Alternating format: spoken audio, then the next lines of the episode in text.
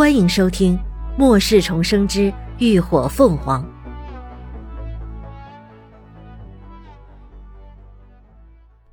第三十一集，多了一条尾巴。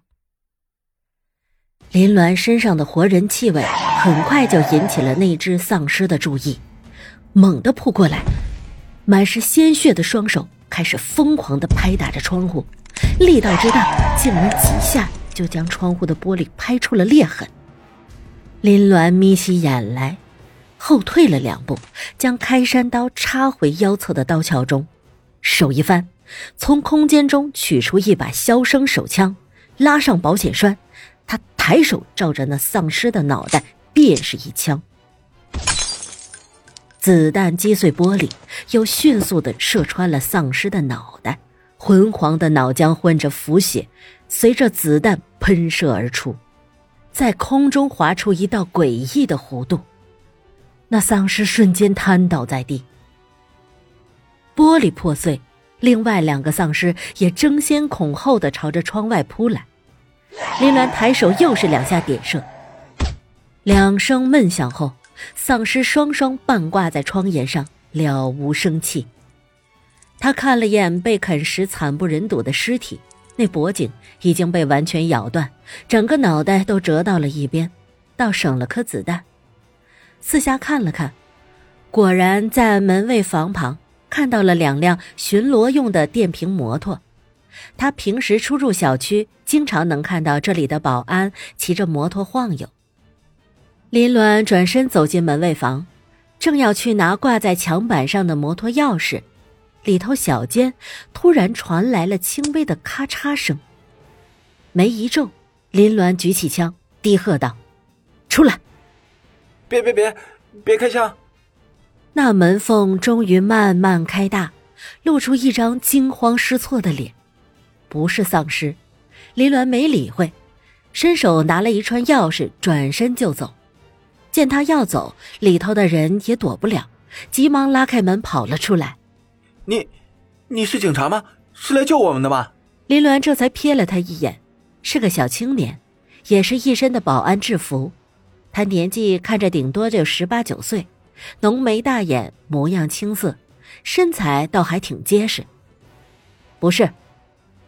知道他是看到他手里的枪误会了，林鸾很无情的澄清。病毒风暴是全球性质的。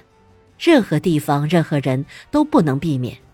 警队、军队、政府部门此刻同样混乱不堪，根本不可能及时组织救援。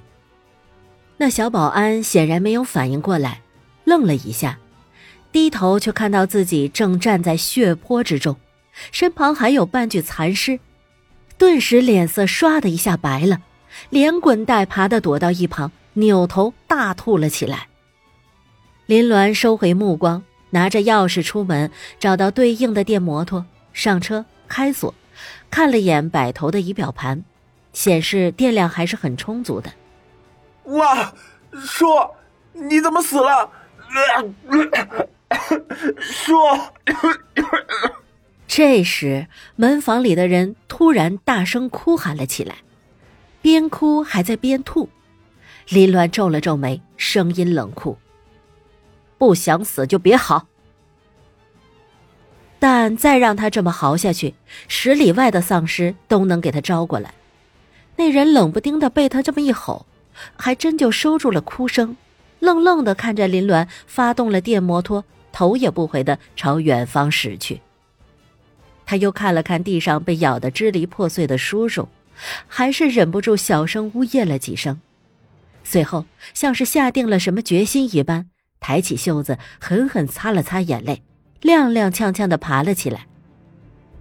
很快，林鸾就发现身后多了一条尾巴，就是刚才的那个小保安，也骑了电摩托跟在他身后。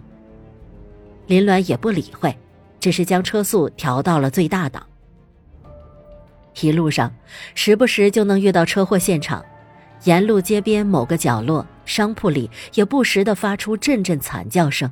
但他一概不予理会，只除了偶尔碰到几个在路边游荡蹒跚的丧尸，他在骑车路过时会顺手给上一刀，削掉他们的脑袋。有一次，那小保安跟得太近，林鸾削掉的丧尸脑袋差点落到他怀里，吓得他差点翻车，以至于他每次看到前面有丧尸，都会率先刹车，等他搞定后再加快速度跟上。一路不停，林鸾很快就来到了目的地，一家大型的商超。这家超市是带有批发性质的仓储性超市，里面的商品要比普通超市多得多。超市里面自带有发电机，此刻超市门前的停车场上还亮着一盏照明灯，在夜色中犹如一座灯塔。林鸾把电摩托停在角落。拔出钥匙，看了眼身后跟着的小保安，率先朝商超跑去。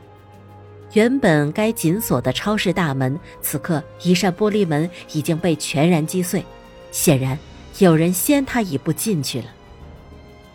穿过大门，林鸾迅速的朝角落一拐，闪身进了空间。很快，那小保安也跟着冲了进来，手里头还拿着一根不知道从哪里找来的木棍。